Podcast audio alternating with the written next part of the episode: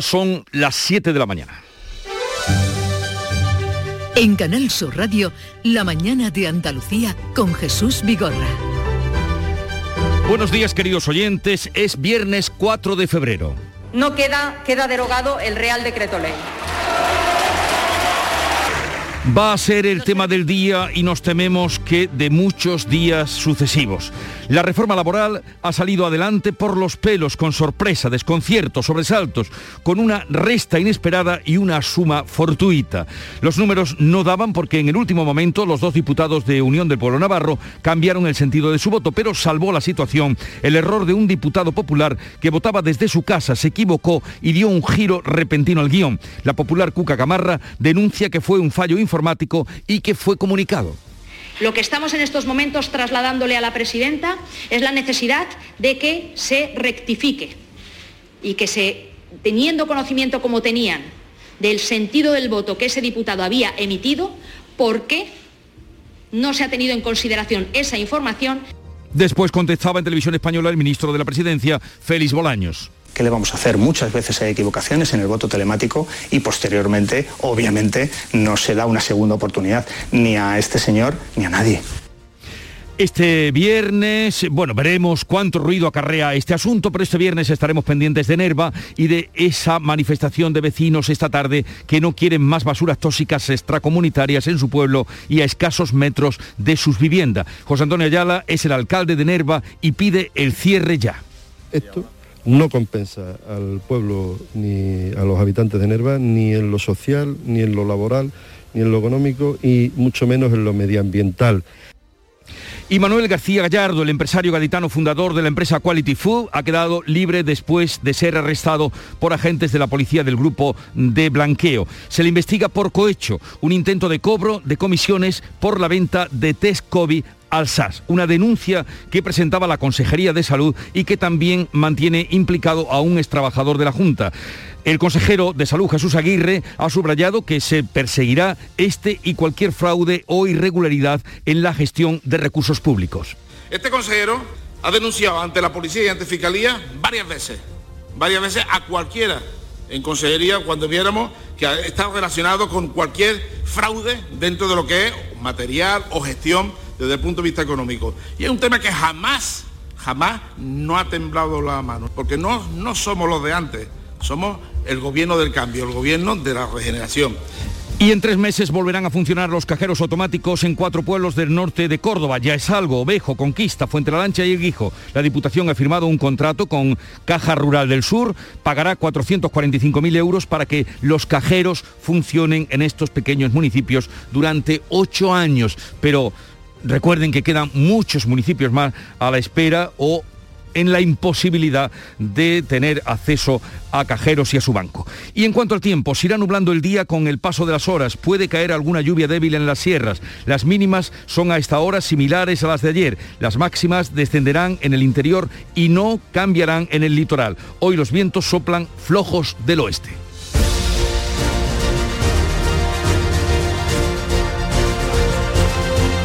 Y a esta hora vamos a saber cómo amanece Andalucía en cada una de sus provincias. Buenos días a todos los compañeros. En Cádiz, Salud, Botaro, ¿qué tendremos? Tendremos 18 grados de máxima, que es lo que dice la previsión. El cielo de momento está despejado, aunque parece que se irá nublando a lo largo de la jornada y a esta hora 12 grados. ¿Cómo viene el día por el campo de Gibraltar, Ana Torregrosa? Con una temperatura a esta hora algo más alta, 16 grados, esperamos una máxima de 19, cielo despejado. En Jerez, Pablo Cosano. Pues tenemos 9 grados ahora, alcanzaremos 17, cielo limpio, quizá pueda llover en la sierra. Y por Huelva, Sonia Vela. Ahí ya vemos nubes, se esperan lluvias débiles, ojalá se cumpla la previsión y una máxima de 19 para hoy. Eh, ahora mismo 12 grados en Huelva capital. Y por Córdoba, José Antonio Luque. Pues aquí tenemos nubes altas, en la capital hay eh, casi 8 grados. Hoy no hace frío ni en Mm. Lo celebro porque mañana estaré en Hinojosa del Duque. sé que te gusta ante la Catedral de la Sierra. Oh, Sí, señor. La llamada Catedral de la Sierra. Moza tan fermosa non vi en la frontera como una vaquera de la Finojosa. Eh, pues ese es el motivo que nos lleva allí. En Sevilla, Pilar González. Tenemos nubes, puede llover en la sierra, la máxima prevista es de 20 grados y ahora tenemos 11. Y por Málaga, María Bañez. Pues calor, a esta hora tenemos 15 grados de temperatura y vamos a alcanzar en la capital los 23 en algunos puntos de la provincia como en Rincón de la Victoria llegarán a los 25. ¿Qué se espera en Jaén, Alfonso Miranda? Con los bellos para colgar llave porque empiezan a llegar las nubes a la provincia de Jaén, suben las temperaturas 9 grados en la capital. Ojalá y se confirmen esas sensaciones que, que nos, tú nos apuntas y que despiertan. En Granada, Laura Nieto. Aquí también hay nubes medias y altas, veremos qué pasa, puede haber precipitaciones en el interior. Las temperaturas muy parecidas, 5 grados ahora, máxima prevista 21. ¿Y qué se avista por el este de Andalucía en Almería, María Jesús Recio? Las nubes también nos acompañan en esta mañana, podrían descargar algo de lluvia, 10 grados, la máxima subirá otros 10, alcanzaremos los 20. Ya, pues que tengáis todos un buen y lindo fin de semana.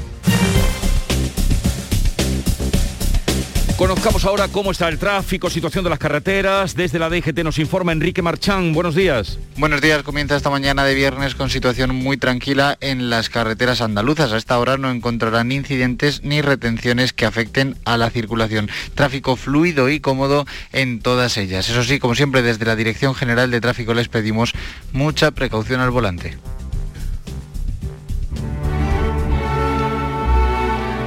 De Montenegro llega un segundo barco cargado con 7.500 toneladas de arenas tóxicas que llegan al puerto de Sevilla para ser enterradas en el vertedero de Nerva. El tempranillo une su voz a los vecinos de la localidad onubense. Tempranillo de Nerva. Es un duro paso doble que por estos días suena y para pena de todos no es un solo de trompeta como en las tardes de toros y primor de las franelas. El Nerva están vaciando lo que en Montenegro es mierda. ¿Todo esto se pactó o fue un gol en propia puerta? ¿Pagaron por ser retrete de la Yugoslavia vieja? ¿Por conveniencia callaron o es que engañaron a Nerva? Lo que sé es que Montenegro, que es muy balcánica tierra, tira la basura aquí y un Montenegro nos deja. Mudanza de Montenegro la mierda aquí hasta la ceja. Antonio García Barbeito que volverá con los romances perversos al filo de las 10 de la mañana. 7, 7 minutos. Con piscina climatizada.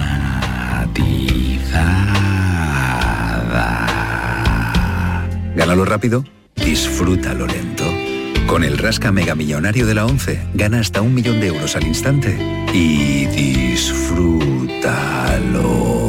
Rasca Mega Millonario de la 11. A todos los que jugáis a la 11, bien jugado. Juega responsablemente y solo si eres mayor de edad. ¿Estás lesionado? Elige la fisioterapia avanzada de Clínicas Bayman. En Clínicas Bayman ponemos a tu servicio fisioterapeutas de primer nivel equipados con la última tecnología. Nuestra meta es tu recuperación. Somos la fisioterapia oficial de 18 federaciones deportivas de Andalucía. Si necesitas recuperar tu salud, tu rendimiento y tu bienestar, pide tu cita en clínicasbayman.es.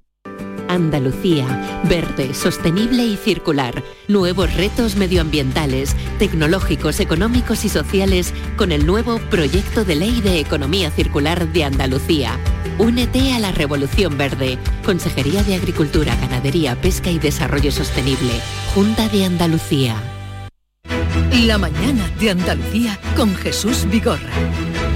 Vamos a contarles la actualidad de este día. La reforma laboral ha salido adelante in extremis por solo un voto de diferencia y rodeada de polémica. Un voto de un diputado del Partido Popular ha decantado la balanza, un voto erróneo que sigue dando mucho que hablar. Además, los dos diputados de Unión del Pueblo Navarro han votado no, a pesar de que su formación había llegado a un acuerdo con el gobierno y también han votado no, Esquerra y PNV y hasta ahora apoyos habituales de Pedro Sánchez. Beatriz Galeano. En una votación en la que no ha faltado de nada, hasta la presidenta del Congreso leía mal los datos y anunciaba que el decreto no salía adelante. Rápidamente se corregía advertida por los servicios de la Cámara. Por lo tanto, queda derogado el Real Decreto Ley. Señorías, los servicios de la Cámara me informan que queda convalidado el Real Decreto Ley. A partir de ahí, reclamación de los populares que mantienen que el no de su diputado sea debido a un error informático, lo explicaba Cuca Gamarra en rueda de prensa.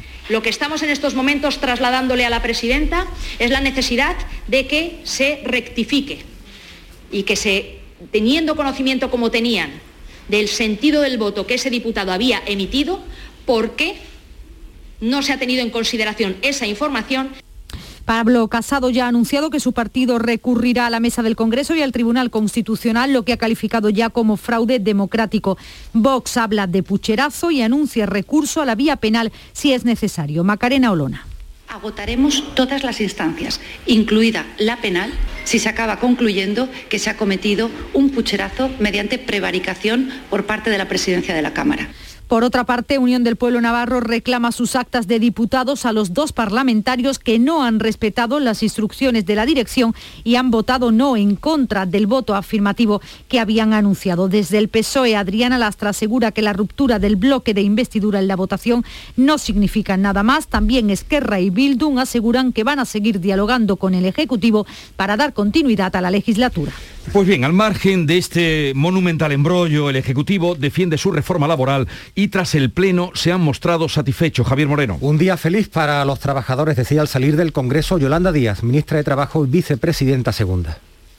Estoy muy contenta. Soy hija de trabajadores y de trabajadoras y sé lo que esta norma supone. Y hoy me siento especialmente orgullosa. Sí, orgullosa. Y el presidente del gobierno, Pedro Sánchez, celebraba la convalidación de la reforma laboral como un gran éxito para los ciudadanos. Pero lo más importante, más allá de los números, son los 20 millones de trabajadores y trabajadoras que se van a ver beneficiados de esta reforma laboral. Lo más importante es que va a haber muchos jóvenes y muchos trabajadores y trabajadoras que van a ver alterados sus contratos, de precarios a contratos fijos. Esta es una gran victoria.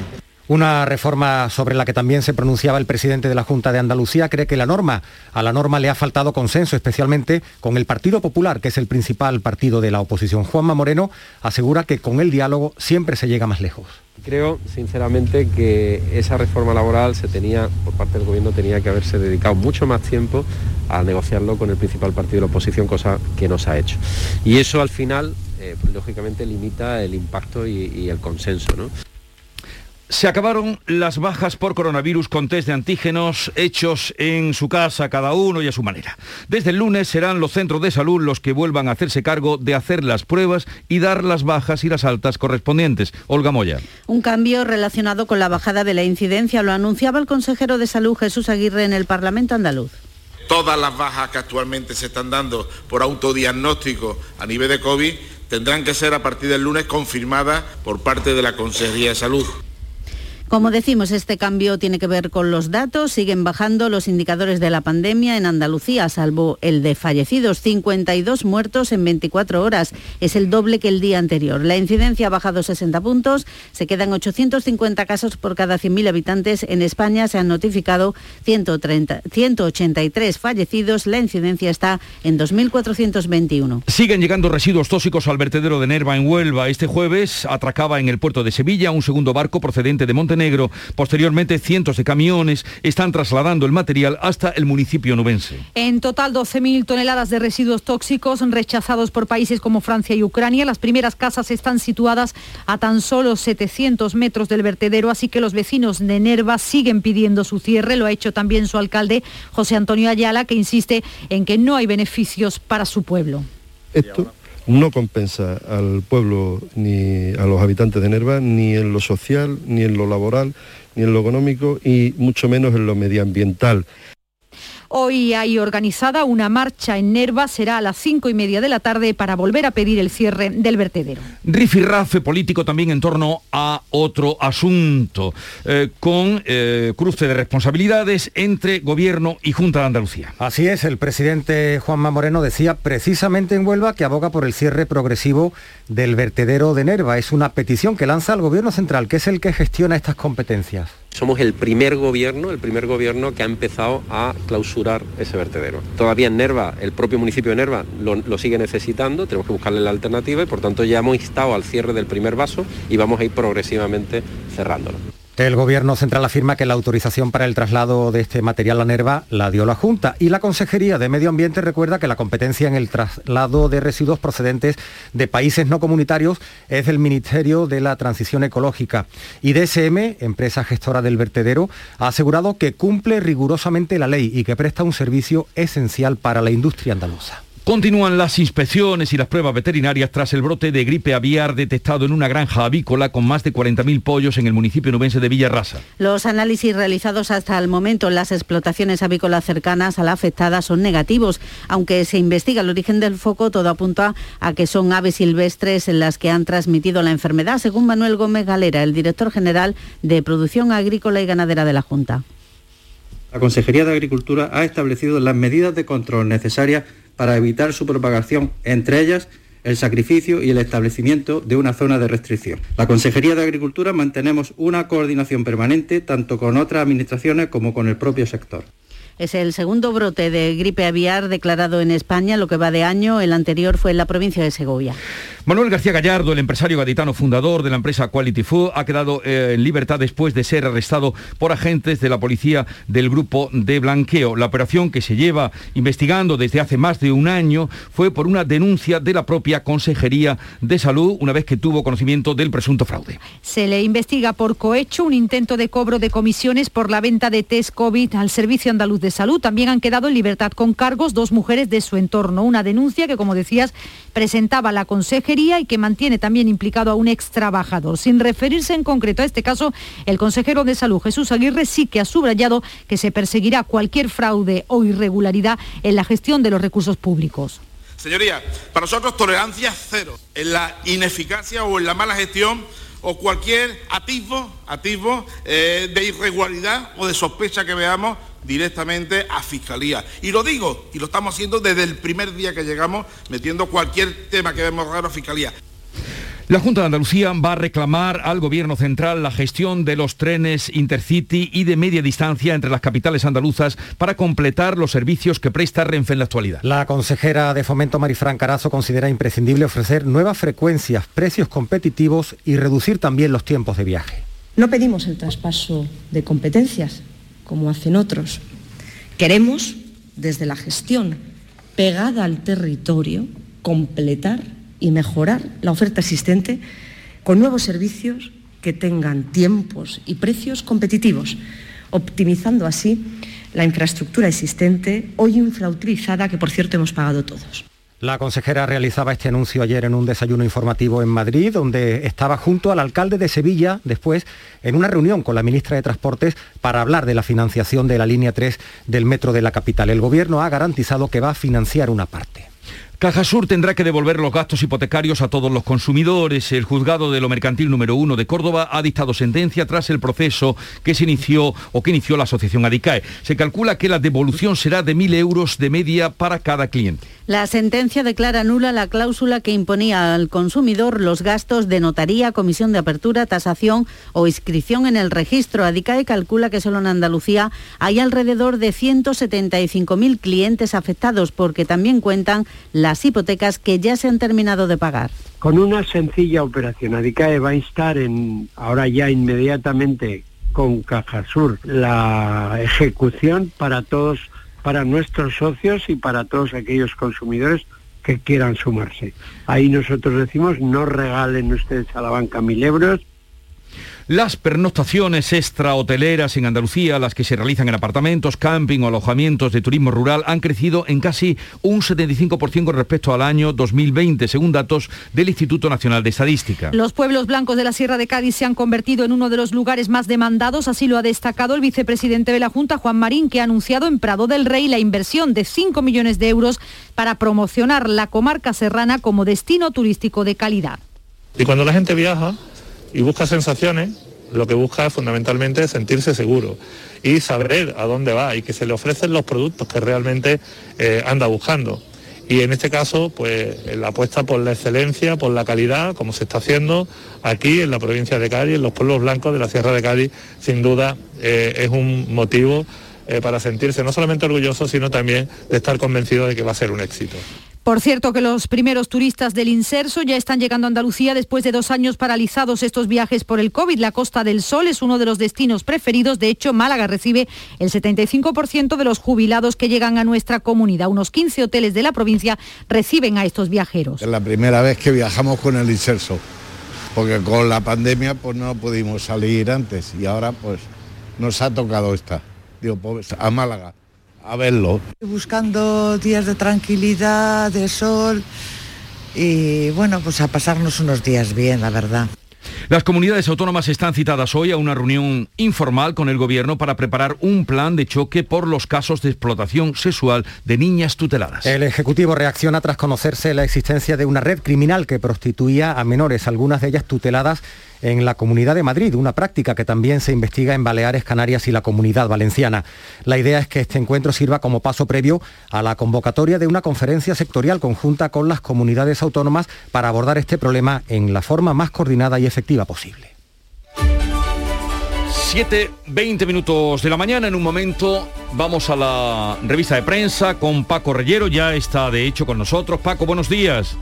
Buenos días Jesús, la prensa que, como no, pues se ocupa hoy destacadamente de la caótica aprobación en el Congreso de la reforma laboral. En su portada del mundo titula Un error que el Partido Popular niega salva a un Sánchez que está enfrentado a sus socios. Aprobada la reforma con el voto a favor de un diputado popular que culpa al sistema informático. En la edición digital del periódico de España no puede ser. ¿Quién la ha liado? Furia y caos en el PP tras salvar por error a Pedro Sánchez. Dinamitado el bloque de la investidura, resalta también el mundo. Los populares tildan de cacicada que Batet impidiera corregir esto que se denomina error informático. En la vanguardia, la reforma laboral se salva por los pelos en una discutida votación.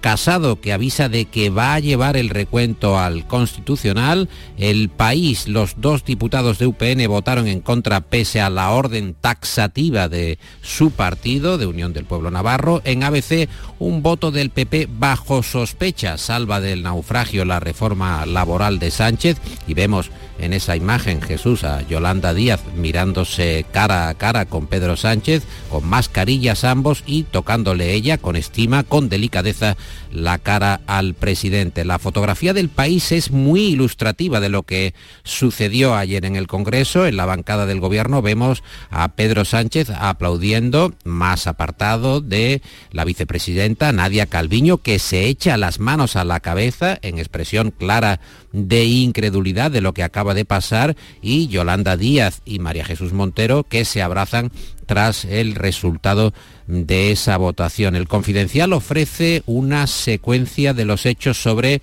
el polémico voto del diputado del PP. Esto es interesante. Así votó Casero, mano derecha de García Egea, a favor de la reforma laboral de Sánchez. El alto cargo del PP aseguró haber votado en contra y habla de error técnico.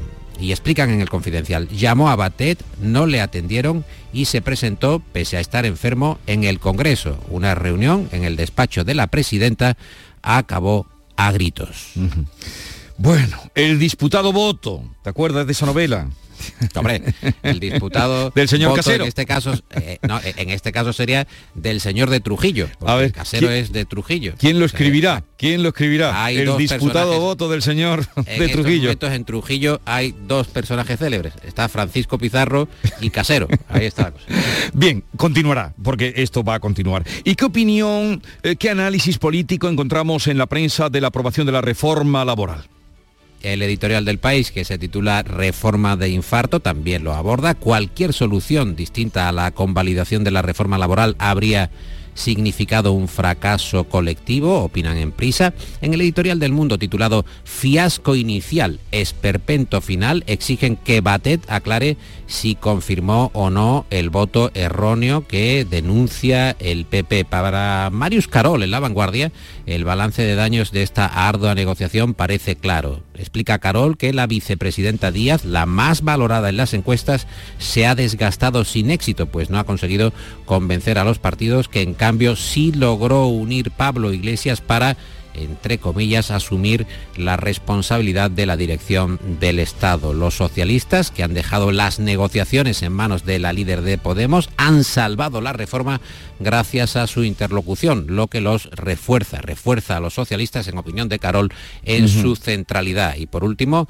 las relaciones entre UP y Esquerra, que se han deteriorado hasta el punto de que los primeros amenazan con retirar el apoyo a los republicanos después de salvarles los presupuestos en Cataluña. Y atención a esto, en el diario, en el diario.es, explica el funcionamiento de la votación telemática, la madre del cordero, votos por colores y doble confirmación para evitar los errores, errores como el que estamos comentando esta mañana. El sistema online, explican en el diario.es, implantado por el Congreso, obliga a realizar una comprobación de lo votado, es decir, el diputado se pronuncia en un primer momento sobre el sentido de su voto y lo emite, escogiendo entre sí, no o abstención. Pero tiene que confirmarlo una segunda vez para que se contabilice y se finalice el proceso. Ahí Ya. tienes material para la O tertulia. sea, desde luego, desde luego. Desde este luego que sí. este dato la- de que hay que confirmar el voto o sí o no. eh,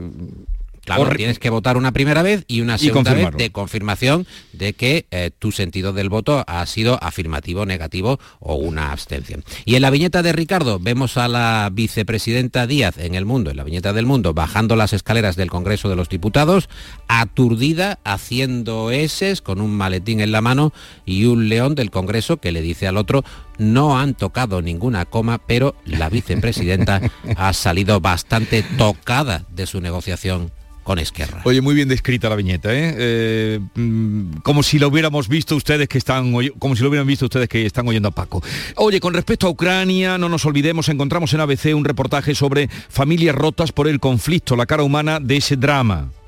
y en el mundo, que señalan también que Argentina abre la puerta a Rusia. Hay movimientos en el tablero internacional por la presión del Fondo Monetario Internacional tras renegociar la deuda. En Infolibre, von der Leyen que rodea de misterio las negociaciones con Pfizer para la compra de más vacunas en la Unión Europea. No está siendo particularmente transparente la Unión con respecto a sus relaciones con las grandes farmacéuticas. ABC señala en su portada que el gobierno duplica subvenciones a los sindicatos en solo dos años, pasa de 8,8 millones a 17 para 2022, después de que UGT y comisiones cobraran un 56% más de fondos públicos en 2021. Y en ABC encontramos la viñeta de Nieto con una familia muy elegante, maqueada en una gasolinera y ella le dice a él cómo cambian los lujos, ¿verdad, cariño? ¿Recuerdas cuando nos arreglamos para ir a cenar, no para ir a echar gasolina? Buenos días, Nuria Gaciño. Muy buenos días.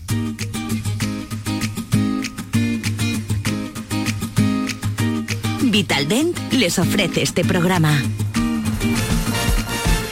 Momento de la información deportiva. Nuria, el Betis se convierte en el favorito para ganar la Copa del Rey. Tras la eliminación del Real Madrid en San Mamés por 1 a 0, el Betis pasa a ser ahora el favorito para ganar la Copa del Rey, entre otras cosas porque de los cuatro que van a disputar las semifinales es el que mejor juego despliega. Prueba de ello los cuatro goles que anoche lograron ante la Real Sociedad en Anoeta, goles de William José de penalti, Aitor Ruibal y doblete de Juanmi que lleva ya 16 tantos esta temporada. El beticismo estará hoy, por tanto, pendiente del sorteo de Copa a partir de las 3 y 10 minutos de la tarde conocerá a su rival en las semifinales, los candidatos Atleti de Bilbao, Rayo Vallecano y Valencia. Y una vez terminada la Copa, nueva jornada de liga que comienza esta noche en Almería. A las 9 de la noche el Almería recibe al Ibiza y solo vale la victoria para recuperar cuanto antes la plaza de ascenso directo.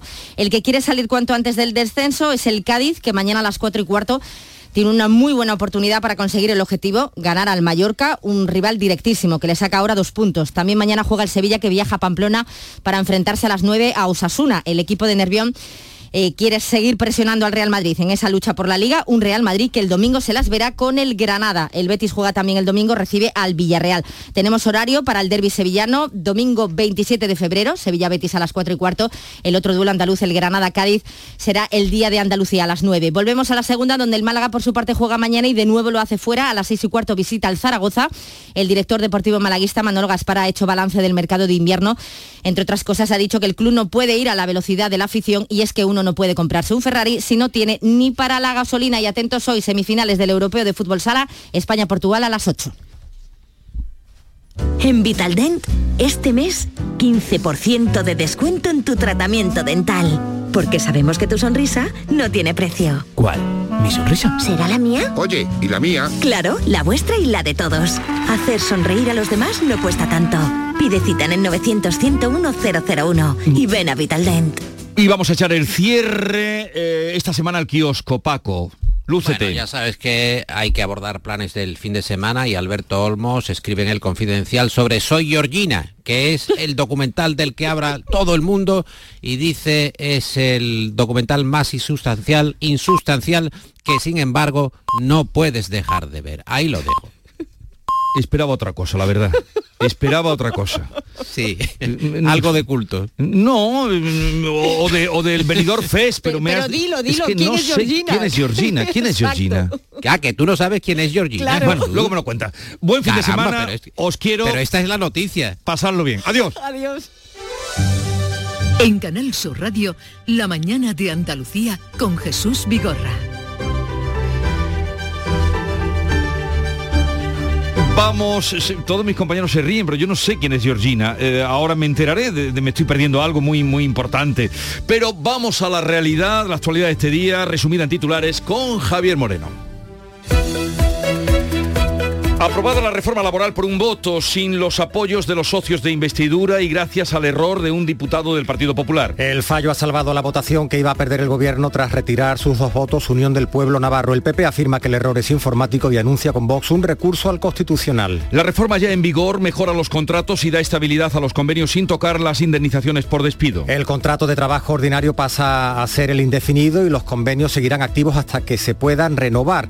El despido no cambia, 33 días si es improcedente, 20 si es procedente. 52 personas muertas por COVID en Andalucía, 183 en España. La incidencia y los demás indicadores siguen bajando. A partir de hoy se abre la cita para la tercera dosis a todos los mayores de 18 años. A partir del lunes los andaluces volverán a recibir la baja laboral por COVID en los centros de salud. El alivio de la presión asistencial permite realizar pruebas diagnósticos en los ambulatorios, por lo que no se podrán tramitar bajas ni altas por la aplicación del móvil. Asuntos Sociales quiere habilitar un permiso retribuido de entre 7 y 9 días anuales para cuidar a padres, parejas e hijos que se pongan enfermos. También para acompañarlos al médico, los trabajadores tienen ahora entre 2 y 5 días para atender a familiares con enfermedad grave u hospitalizados. La futura ley de familias busca aproximarse a la normativa europea. Los vecinos de Nerva rechazan sin paliativos la llegada masiva de basura química de Montenegro. Ayer llegó un segundo cargamento al puerto de Sevilla. Y esta tarde hay convocada una marcha en contra de estos residuos tóxicos extracomunitarios. Los alcaldes de la comarca exigen la clausura del depósito. El presidente de la Junta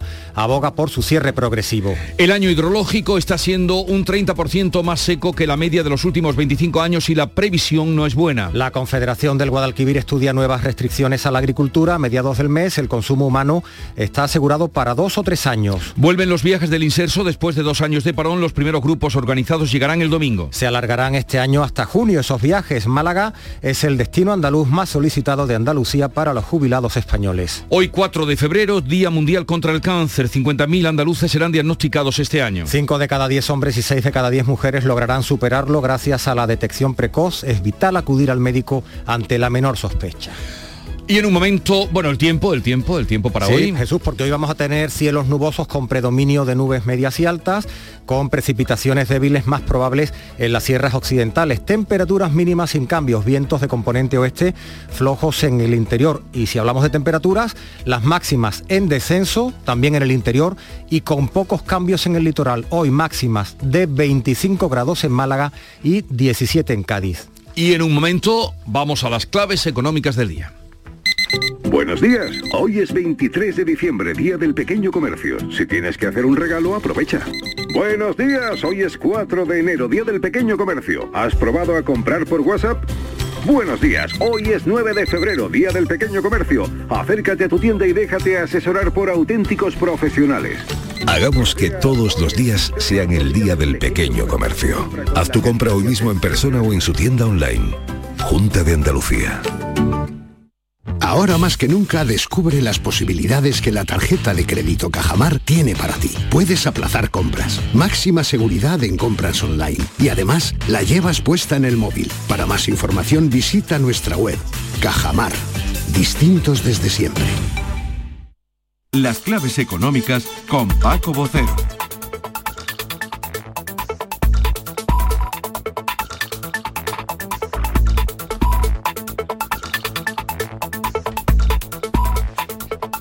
Siete, 34 minutos de la mañana, tiempo para las claves económicas. Paco, buenos días. Buenos días, estamos aquí, que no nos pase como ayer en el Congreso con la equivocación, con el follón que se ha montado y con la que se, organiza, que, la que se va a organizar. Así que vamos a ir hoy de corrido contando nuestras claves porque vamos a hablar de las elecciones francesas. Acuérdate que en septiembre igual lo hicimos con las elecciones alemanas. Y es que las elecciones francesas son muy importantes, ya que el nuevo presidente o presidenta de la República se va a encontrar con la tarea de reconducir su economía tras la pandemia. Mira, para empezar, Francia recibirá en torno a 40.000 millones de euros del plan de recuperación europeo, con lo que espera movilizar unos 100.000 millones. Recordemos que nosotros recibiremos en torno a 70.000 millones. En cuanto a sus principales magnitudes económicas, pues mira, Francia creció el año pasado un 5,4, con una tasa de paro del 8,1 y una inflación del 2,8, significativamente un cuadro mejor que el nuestro. Pero, mm, ¿qué es lo importante? Lo importante es que nuestro primer cliente y nuestro segundo proveedor por detrás de Alemania eh, desde el punto de vista nacional. Pero si miramos hacia nuestra tierra, hacia Andalucía, Francia es también nuestro primer cliente ya que entre enero y noviembre pasado recibió el 11% de las exportaciones andaluzas, por valor de 3.428 millones de euros, y, y, con un aumento nada más y nada menos que del 20% sobre 2020. En cuanto a las importaciones, como te decía, es nuestro sexto proveedor, con unas compras de 1.300 millones eh, de euros y un aumento de casi el 9% frente a 2020. Y mira, cinco años después de que Manuel Macron ganara la presidencia en su primer intento en abril, va a ir por el segundo. Y según la constitución de la Quinta República, las elecciones se van a celebrar en dos rondas. La primera va a ser un pulso entre todos los candidatos oficiales, que se va a celebrar el 10 de abril. Si no hay mayoría absoluta de ninguno, los dos que obtengan más votos competirán luego en una segunda vuelta que tendrá lugar el 24 de abril. Para ser candidato hay que, a la presidencia hay que recibir 500 avales de cargos públicos directos entre alcaldes, diputados, senadores, consejeros regionales y departamentales, quienes las deben de enviar al Consejo Constitucional antes del 4 de marzo próximo. Y me preguntarás para acabar quiénes son los medios, según los medios franceses, los candidatos y candidatas que podrían competir. Bueno, pues ahora mismo serían ocho y aproximadamente por este orden en los sondeos iniciales el actual presidente, Manuel Macron, que tiene todas las papeletas para repetir, según estos sondeos, Valérie Pécresse, de los republicanos, Marie Le Pen, de Agrupación Nacional, Jean-Luc Mélenchon, de Francia Insumisa, Yannick Jadot, de los Verdes, Anne Hidalgo, con nuestro origen andaluz, del Partido Socialista, alcaldesa de París, Fabián Roussel, del Partido Comunista, y la sorpresa de este año, que es Eric Zemmour, este antiguo comentarista de televisión y tremendamente polémico, tanto que ha sido condenado por incitación al odio racial. Bueno, pues eh, así llegamos a el momento de la clave musical. Eh, Paco, pues mira, ayer ya que hablamos de Tina Turner, hay que darle hoy un pequeño homenaje, un pequeño recordatorio, porque junto con Aretha Franklin, Tina ha sido y es sin duda la gran dama del soul, rock, blues, Rayman blues y todo lo que tú quieras, cualquier género eh, de la historia, sin duda ninguna. Y aquí nos vamos a ir con una canción que todo el mundo conoce, Proud Mary.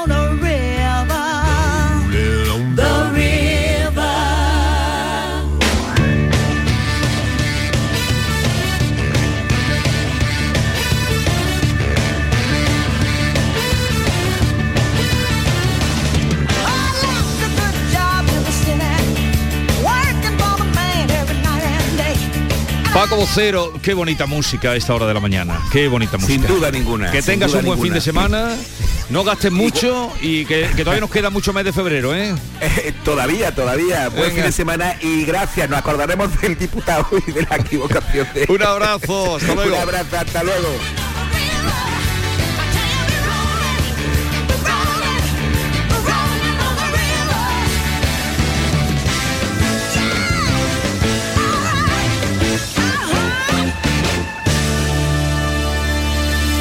La mañana de Andalucía.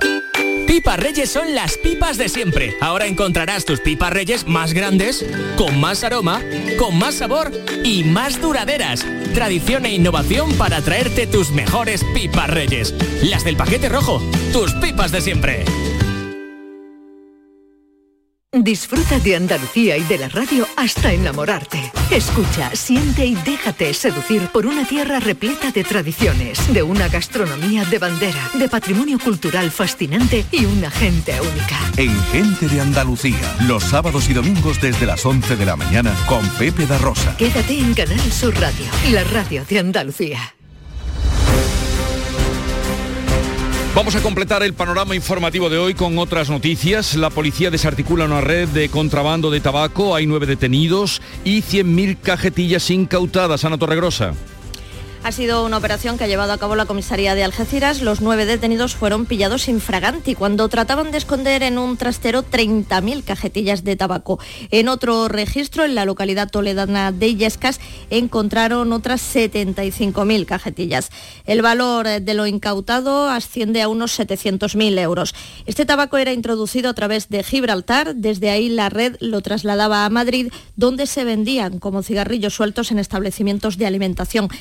Han incautado también seis vehículos de alta gama y dinero en efectivo. Vecinos del Distrito Norte de Granada se han concentrado para protestar contra los cortes de luz que sufre esta zona de la capital uf, desde hace tiempo y que acumula ya una década de apagones continuados. Laura Nieto. Esta protesta, celebrada ayer tarde bajo el lema Nadie sin luz y no más cortes, coincide con una nueva racha de apagones diarios en el barrio que afecta especialmente a quienes se encuentran en época de exámenes y a personas vulnerables por las bajas temperaturas. Cartuja, La Paz, Almanjayar y Casería de Montijo sufren cortes de luz a diario, aunque el 80% de sus vecinos pagan los recibos. Pero lo que no puede ser es que tengas vecinos enfermos, que tengan niños estudiando, que tengas personas que llegan de trabajar y no se pueden dar una ducha y que la impunidad de Endesa siga siendo la que es. Hay restaurantes que, no, que, han, que han tenido que cerrar. Hay un café también que se está rompiendo los electrodomésticos y realmente si yo pago un servicio creo que me lo tienen que dar. Se ha anunciado que la próxima semana habrá una nueva reunión de la mesa de los cortes de luz. La provincia que más aceite de oliva produce en el mundo o sea, Jaén carece de un panel de cata reconocido por el Consejo Oleícola Internacional.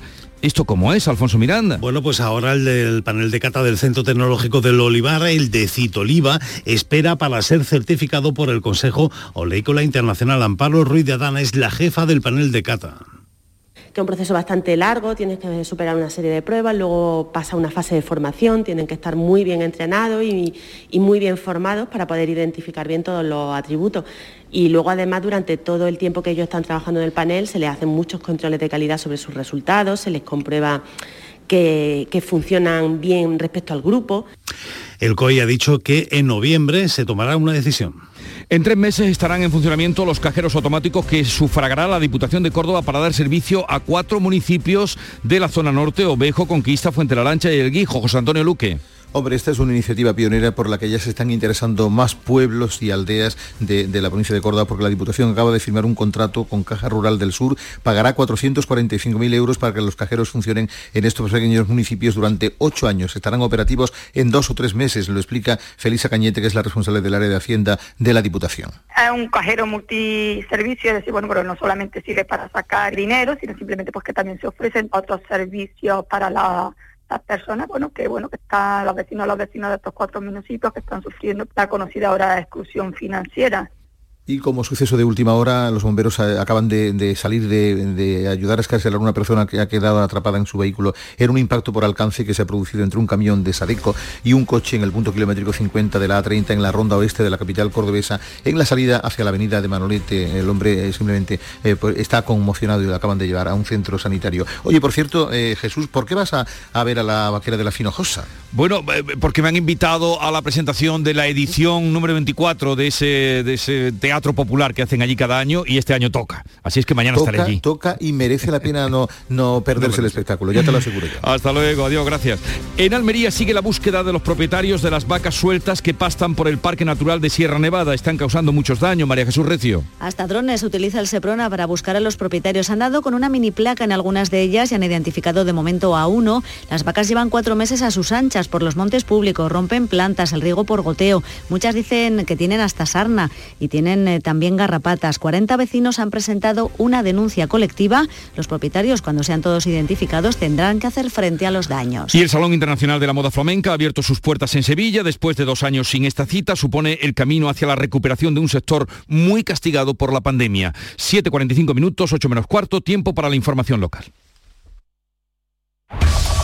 En la mañana de Andalucía de Canal Sur Radio, las noticias de Sevilla.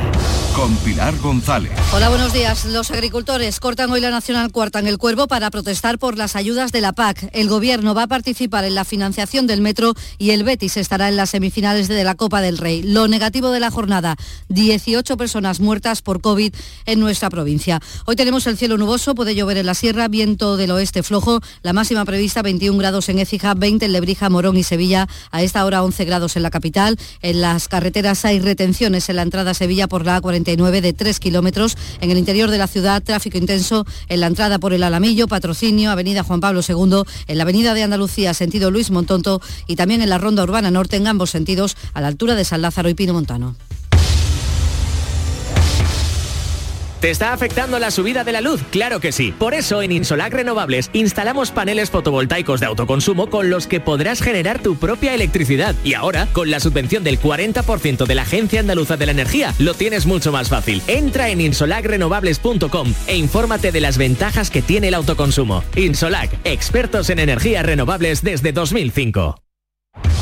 En Canal Sur Radio, las noticias de Sevilla. La cifra es muy elevada, 18 personas muertas en COVID en Sevilla en las últimas horas. Se han registrado también 913 contagios. En estos momentos hay 450 personas hospitalizadas, ha bajado algo, 59 están en UCI. La incidencia sigue bajando, están 600 casos por 100.000 habitantes, algo que ha querido destacar el consejero de Salud Jesús Aguirre. A nivel de incidencia, es la cuarta semana de bajada que tenemos de incidencia acumulada, lo cual indica que la tendencia es claramente descendente. Fíjese que el tope máximo de esta sexta ola lo tuvimos el día 9 de enero y dentro de las provincias el mejor comportamiento es Sevilla, con 600 de incidencia acumulada. El campo sevillano se manifiesta hoy poco antes de las 10 de la mañana. Han quedado allí con una tractorada para cortar el tráfico en la Nacional Cuarta, a la altura del Cuervo. Todas las organizaciones agrarias están unidas para rechazar la política agraria comunitaria para el próximo periodo 2023 al 27. Entienden que las ayudas castigan a quien más produce, con lo que Sevilla perderá 260 millones de euros en ayudas. El secretario provincial de COA, Ramón García, pide ya disculpas por el corte de carretera, pero asegura que no les queda otra. Ya de antemano pido disculpas a todos los ciudadanos que en ese momento vayan por autovías. Lo siento mucho, pero de verdad, o nos movemos o, o nos estamos comprometiendo ya no solamente la economía de estas familias de agricultores y ganaderos, sino es la, estamos hablando de la economía de todos los pueblos agrarios de, Andalucía y de Sevilla. La situación para el campo se complica aún más. Este año han tenido la mitad de agua para el riego, pero el 15 de febrero se va a reunir de nuevo la Comisión de Desembalse de la Confederación Hidrográfica del Guadalquivir y todo indica que habrá más restricciones. Lo señala el presidente de la Confederación, Joaquín Páez. Vamos a reunir con todos los usuarios a, ver cómo planificamos, bueno, y cómo planificamos el recurso existente. Ojalá que me equivoque, eh, deseo con toda mi alma equivocarme en este caso, pero prevé un año duro. Y hablamos ya del metro porque el Gobierno central ha garantizado su financiación, su participación en la financiación en la construcción del tramo norte de la línea 3 del metro, la que unirá Pino Montano con el Prado de San Sebastián. Una comisión constituida por el Gobierno, Junta y Ayuntamiento comenzará a trabajar la próxima semana para ir cerrando detalles técnicos y económicos sobre el proyecto que ha presentado el Gobierno andaluz. La ministra de Transportes, Raquel Sánchez, satisfecha por el acuerdo celebrar ese entendimiento, celebrar un buen proyecto y manifestar y reiterar ese compromiso del Ministerio de Transportes, Movilidad y Agenda Urbana y, los detalles los vamos a ir concretando, pero sobre todo con un ritmo de trabajo que también nos hemos comprometido ambas partes a que sea un trabajo intenso. Pues ese ritmo empieza también la semana que viene con la comisión y la consejera de Fomento, Marifran Carazo, espera licitar las primeras obras de la línea antes de que termine este año. Hoy avanza el proyecto para iniciar la construcción de la línea 3 del metro de Sevilla. Hemos conseguido el compromiso del Gobierno de España para participar en ese proyecto y creo que este es un aspecto muy importante. Y el alcalde de Sevilla, Antonio Muñoz, espera que no haya dilaciones. Los sevillanos no entenderían que, como ha ocurrido en alguna otra ocasión, el proyecto se congelara después de una actualización y que no se licitara. Sería un mal ejemplo.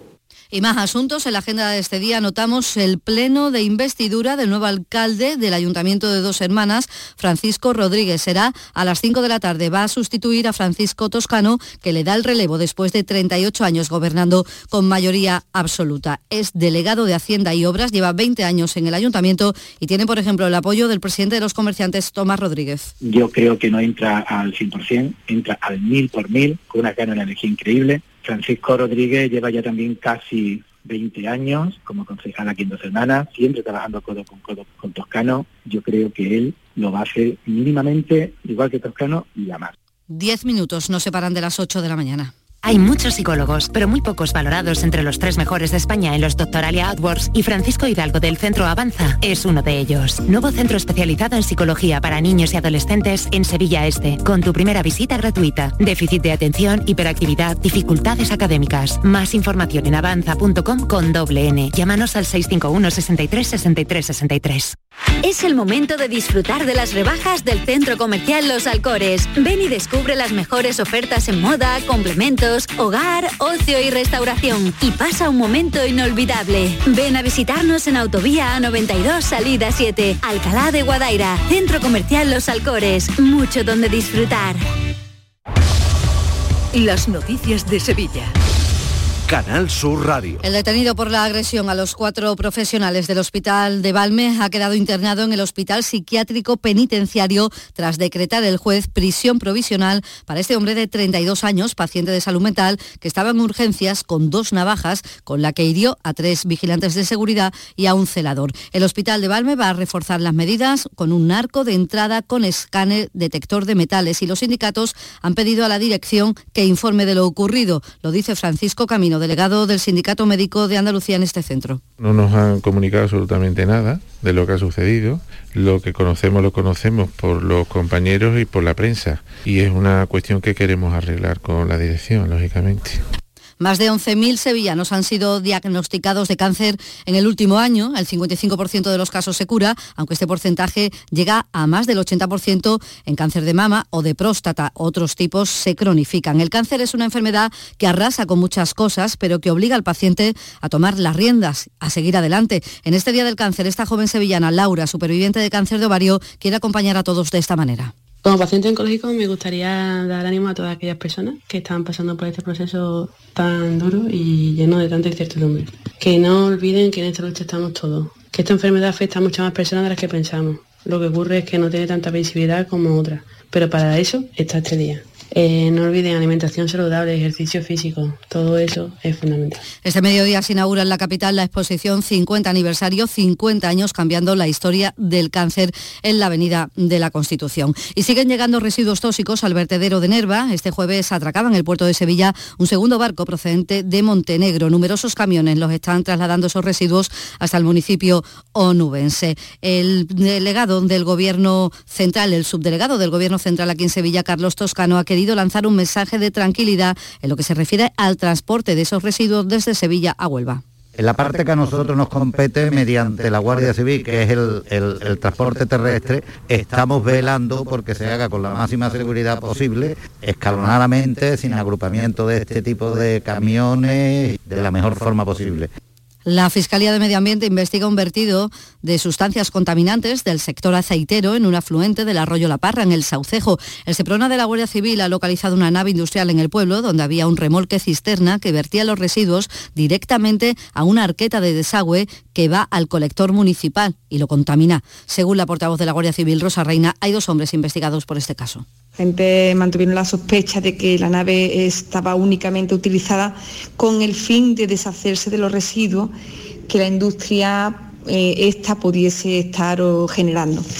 Primera jornada completa del Salón Internacional del Flamenco y por delante un largo fin de semana en Fibes. Hay 40 desfiles individuales, cuatro colectivos y una zona expositiva con más de 100 firmas. La diseñadora Lourdes Monte ha sido de las primeras en exponer su colección en la inauguración y ella habla ya de recuperar la normalidad en un sector muy castigado. Sí, la verdad que parece mentira que hayamos estado tanto tiempo paradas y, y de pronto otra vez que vuelva a la normalidad es fantástico. La gente tiene muchísimas ganas. Nosotros llevamos ya meses con, con, con bastante venta y, y sorprendentemente hay gente que ha ahorrado durante la pandemia. Y citas culturales, el Teatro Central, hoy la comedia del Celunieto, en una nube, en el Lope de Vega, Rosario La Tremendita y la Andalucía Big Bang. A esta hora tenemos 9 grados en Almensilla, 9 en Brenes, 8 en Peñaflor, 11 en Sevilla. Escuchas La mañana de Andalucía con Jesús Vigorra. Canal Sur Radio. Aquadeus, el agua mineral natural de Sierra Nevada, patrocinador de la Federación Andaluza de Triatlón, les ofrece la información deportiva.